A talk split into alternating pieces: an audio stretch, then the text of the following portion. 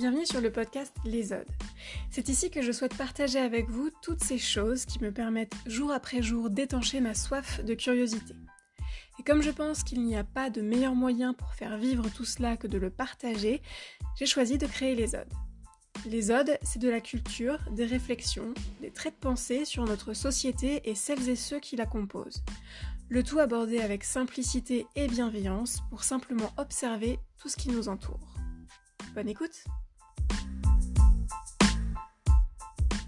Si vous n'avez pas encore pu écouter les deux premières parties de cet épisode, je vous invite à le faire pour pouvoir suivre plus facilement le cheminement de cette réflexion. Alors vous pouvez aussi écouter cette partie avant les autres si ça vous chante, vous faites bien ce que vous voulez, mais dans ce cas je vous invite quand même à écouter les précédentes par la suite. Euh, ça nous aidera sûrement à réfléchir ensemble. Dans la troisième partie de cet épisode, euh, qui est donc consacré à la culpabilité écologique, j'avais envie de revenir un peu plus sur le flou artistique dans lequel, euh, baigne un peu le sens réel des actions environnementales. Parce que si tout était limpide, à mon avis, on ne serait pas confronté à toute euh, cette anxiété ou ce sentiment de culpabilité face à nos actions personnelles en faveur du climat. Dans l'introduction de cet épisode, j'évoquais cette idée que si on culpabilise, c'est sans doute parce que quelque part, on en fait déjà beaucoup ou que tout au moins on a déjà conscience de l'urgence de la situation et euh, de la galère dans laquelle on s'est fourré. Et c'est vrai que du coup il y a beaucoup de choses à faire malheureusement, mais au-delà de ça, au-delà d'en faire beaucoup, on se retrouve aussi souvent à vouloir tout faire en même temps. Et donc ça facilite pas la tâche. On va euh, se rêver à la fois vivre sans émettre le moindre déchet, en réduisant notre empreinte carbone au strict minimum, en ne faisant nos trajets euh, qu'en train ou en vélo, et pourquoi pas en produisant notre propre nourriture et, notre propre énergie.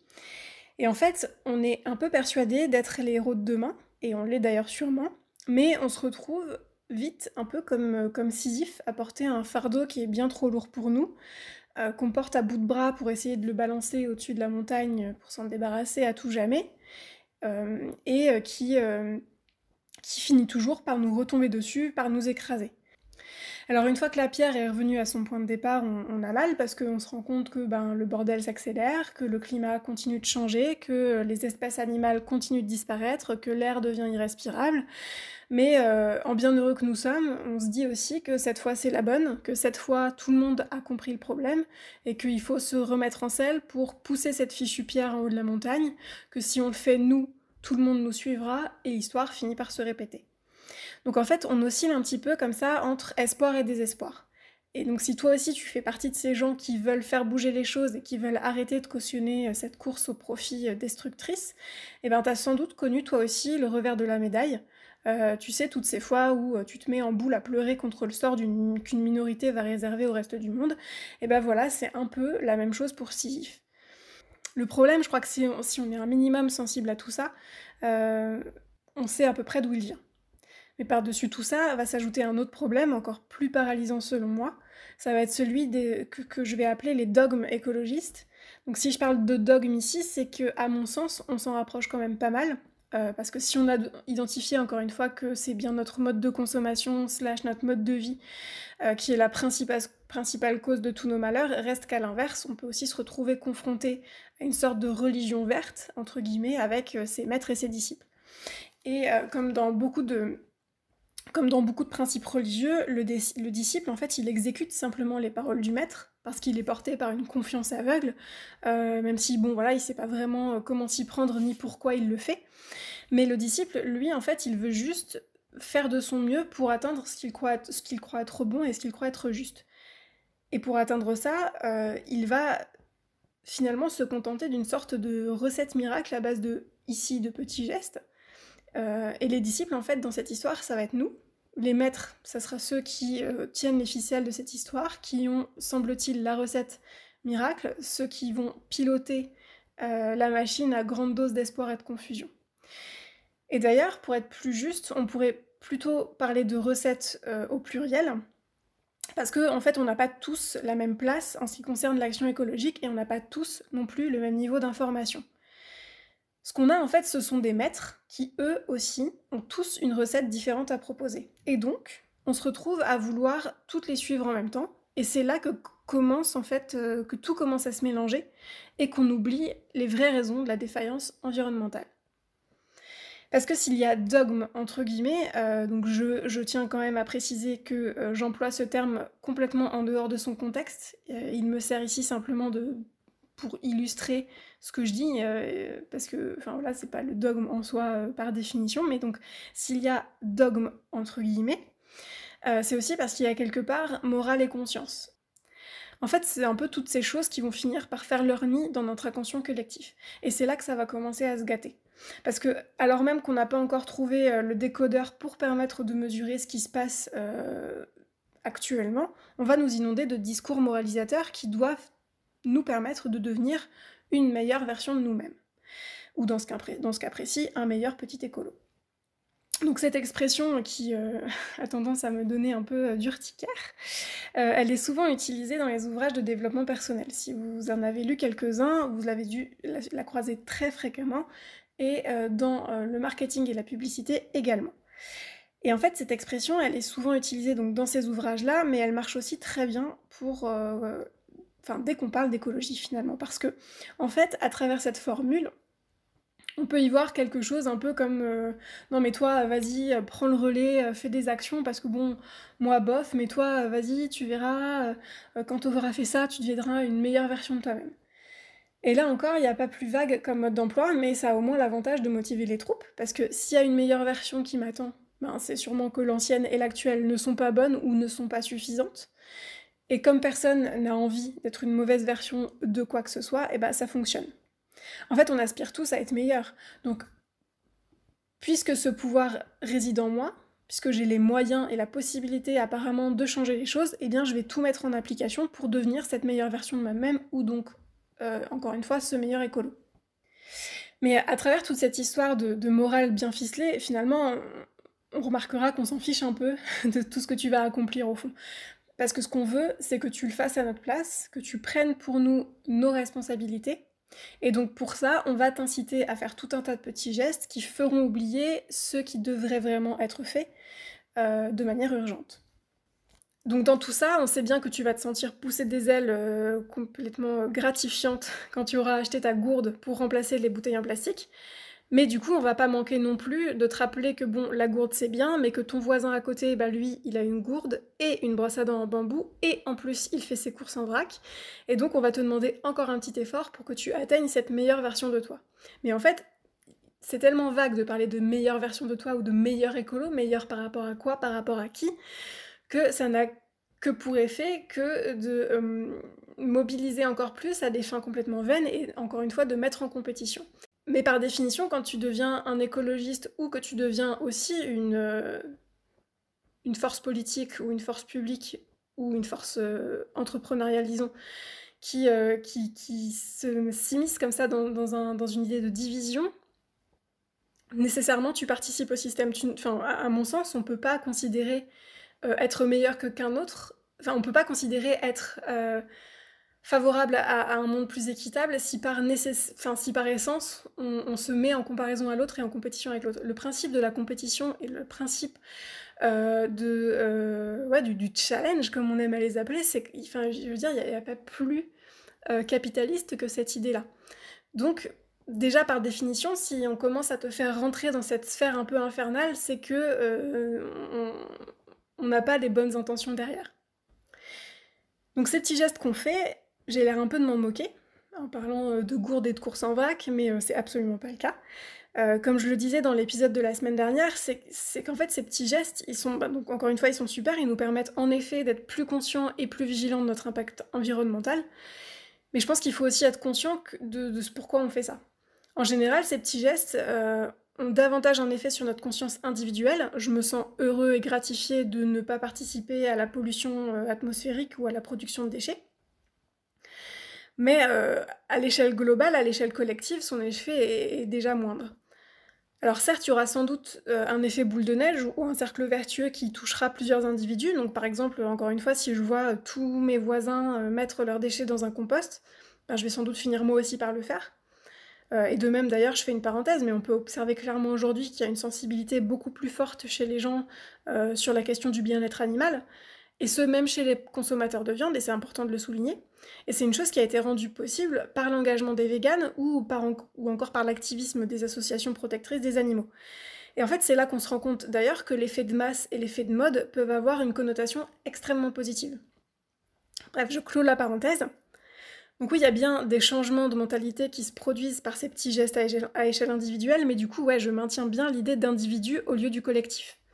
Parce que même si l'engouement vient euh, à atteindre plusieurs personnes, il permet pour le moment que de modifier, de seulement la vie de chacun en tant qu'individu, et n'aura pas d'impact à l'échelle de l'humanité, en l'état. Parce qu'en fait, le collectif, qu'on le veuille ou non, il est nécessairement politique. On ne pourra pas agir de manière collective sans passer par le politique. Le politique, ou la politique, dans le sens premier du terme, bien sûr, c'est euh, tout ce qui a attrait à l'organisation de la cité. Et en fait, on a tendance à oublier le vrai sens et la vraie nécessité du politique, euh, aujourd'hui, et d'ailleurs euh, c'est pas de notre faute, c'est aussi les représentants euh, de, de, la politique qui ont fini par achever ce vrai sens par l'usage qu'ils en ont fait.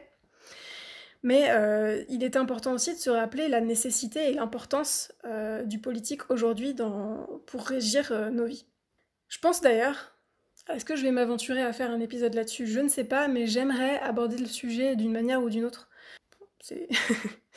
Donc on n'est pas sans savoir que pour que des actions environnementales soient réellement efficaces, euh, il faudrait donc que les entreprises et les pouvoirs publics mettent tout autant la main à la pâte que nous et euh, prennent enfin des mesures radicales. Parce qu'il n'y aura que par ce biais que l'action écologique pourra à terme avoir une, incidence sur le collectif. La vraie responsabilité, en fait, elle ne devrait pas reposer sur chaque individu, qui va se retrouver comme un idiot à, à pousser sa pierre comme Sisyphe. Dans l'état actuel des choses, que vous mangiez bio et local, ça n'empêchera pas l'industrie de vous proposer des produits transformés, aussi bio soient-ils. Boire dans une gourde, ça n'empêchera pas non plus la production de masse euh, de ces mêmes gourdes parce que euh, on va vouloir que vous ayez le choix entre différentes couleurs et différentes tailles par exemple. Donc pour tout ce qui a trait au pétrole, c'est un petit peu différent puisque c'est une ressource qui est nécessairement vouée à disparaître, mais par exemple, si on prend le plastique, euh, on voit que le consommateur euh, rejette de plus en plus ce, matériau, et donc très bien, ce qu'on va faire, c'est que du coup, on va lui proposer un nouveau produit à base de plastique recyclé, euh, par exemple des vêtements, ça pourrait être n'importe quoi d'autre, mais prenons l'exemple des, vêtements, donc nous, on est rassurés, parce qu'on se dit, ah bah super, ils vont, enlever toutes les bouteilles d'eau de l'océan, donc on va acheter ce vêtement qui est fait de bouteilles en plastique recyclé qui viennent des océans. et en fait, on va vite se rendre compte qu'après coup, il est encore plus polluant que ses ancêtres bouteilles d'eau parce que à chaque lavage, ce vêtement va rejeter des microparticules de plastique qui sont tellement fines qu'elles passent à travers tous les filtres et qui donc, puisqu'elles sont si fines, vont être ingérées en plus grosse quantité par la faune aquatique. Et donc en fait, à trop suivre aveuglément des dogmes dont on ne sait pas bien la provenance, mais bon, ça nous rassure quand même d'avoir l'impression d'agir, et eh ben on se retrouve à détourner le problème. Et en fait, tout ça, ça va tuer dans l'œuf toute possibilité d'action à échelle collective. Tant que le problème sera détourné plutôt qu'affronté, euh, on sera face à ça. Parce qu'encore une fois, euh, au fond, on sait très bien comment arrêter tout ça. On sait, euh, mais, ça nous fait peur en fait de renoncer à nos privilèges. C'est un sentiment d'ailleurs qui est normal et qui, je pense, est ressenti par beaucoup d'entre nous. bon, il est normal, mais en même temps, peut-être qu'il a été aussi construit. Enfin, ça, on sait pas trop, mais en tout cas, voilà, ça nous fait peur de euh, devoir potentiellement renoncer à certains privilèges qu'on a pu acquérir. Donc, pour continuer un peu sur cette idée d'échelle individuelle, on pourrait naturellement se dire que euh, ça pourrait fonctionner comme pour mes voisins et moi, que petit à petit, eh ben, on, grossirait simplement l'échelle des actions de protection de l'environnement, pour que chaque pays influencé par son voisin choisisse lui aussi de mettre en place des réformes importantes. Et c'est un peu ce qu'on essaye de faire, mais c'est encore une fois hyper. Euh, enfin, c'est fait complètement à demi-mot, euh, sans, vrai, euh, vraie chose derrière concrète. et en fait, on va préférer finalement, parce que c'est plus simple, détourner le problème. En revanche, cette approche, elle a aussi le, défaut de passer sous silence les différences de développement des pays. et l'industrie, d'ailleurs, elle va aussi se servir grassement de ces différences de développement. Parce que comment on peut faire entendre à un pays en développement qui a vu notre mode de vie nous rendre riches que bah non les gars en fait on a fait une connerie parce qu'on vous a pas dit on est riche et tout ça mais du coup on a tout pété pour que ça marche donc là ça va pas fort pour la planète entière donc même si vous en avez pas bénéficié encore bah va falloir faire autrement va falloir aller vers la décroissance et tout ça. Alors attention, je suis très favorable à la décroissance, mais bref, c'est une image. Et donc si les petits gestes avaient vraiment vocation à être mis en place pour l'intérêt collectif, euh, ben, du coup, ils impacteraient nécessairement de manière équitable toute la population mondiale. Mais en l'état, encore une fois, ça reste une sensibilité individuelle de pays développés. Donc ça ne veut pas dire on arrête tout, c'est peine perdue, et bien au contraire, ça veut surtout dire euh, posons-nous les bonnes questions lorsqu'on agit et ayons conscience de ce qu'on fait. Et là, d'un coup, la culpabilité écologique, elle prend déjà moins de place et elle te fait un peu moins tourner en rond. Parce que tu sais qu'en fait, tu, tes, petits, tes petits bras, ils vont pas être les seuls à devoir tout porter. Que c'est pas que de ta faute si tes tomates cerises, elles n'ont pas encore réussi à refroidir l'atmosphère. Donc pour aller plus loin dans, ce sujet et pour euh, quand même poursuivre nos actions individuelles parce qu'elles ont leur place euh, et que aussi bah, on n'a effectivement pas trop le temps d'attendre qu'elles se décident à faire quelque chose, euh, j'avais envie de vous parler de ta mère nature. Donc derrière ce nom carrément badass, il y a Ophélie, qui est un petit être formidable que j'ai découvert récemment et dont j'ai regardé à peu près tous les contenus. Euh, Ophélie, c'est une agricultrice urbaine qui vit en région parisienne et euh, elle est notamment présente sur euh, YouTube, mais pas que. Et elle a en fait plein, enfin sur sa chaîne YouTube notamment, elle va divulguer plein de bonnes idées et de bonnes initiatives pour forger un monde plus responsable et écologique. Et ce, même si tu habites en ville, ce, qui est, ce, qui est, important de souligner, parce qu'aujourd'hui, même si les gens tendent à aller de plus en plus de nouveau vers la ruralité, il y a encore énormément de population en ville. Mais bref, au-delà de ça, Ophélie, euh, c'est aussi ce qui m'intéresse dans, son contenu. Elle va aussi donner des pistes pour faire valoir euh, la très chère désobéissance civile. Euh, elle va aussi expliquer un petit peu, enfin nous faire comprendre un petit peu aussi ce qu'est l'écoféminisme. Elle va nous embarquer dans la green guerilla, etc., etc. Donc je vous invite vraiment à aller découvrir ça parce que c'est vrai que si on a réussi à nous apprendre bien sagement à devenir de bons petits écolos consommateurs, parce qu'on reste quand même consommateurs, il était peut-être aussi temps qu'on nous apprenne à devenir de bons gros activistes et euh, Ophélie, entre autres, participe à cette euh, diffusion de connaissances et cette diffusion d'informations qui est nécessaire.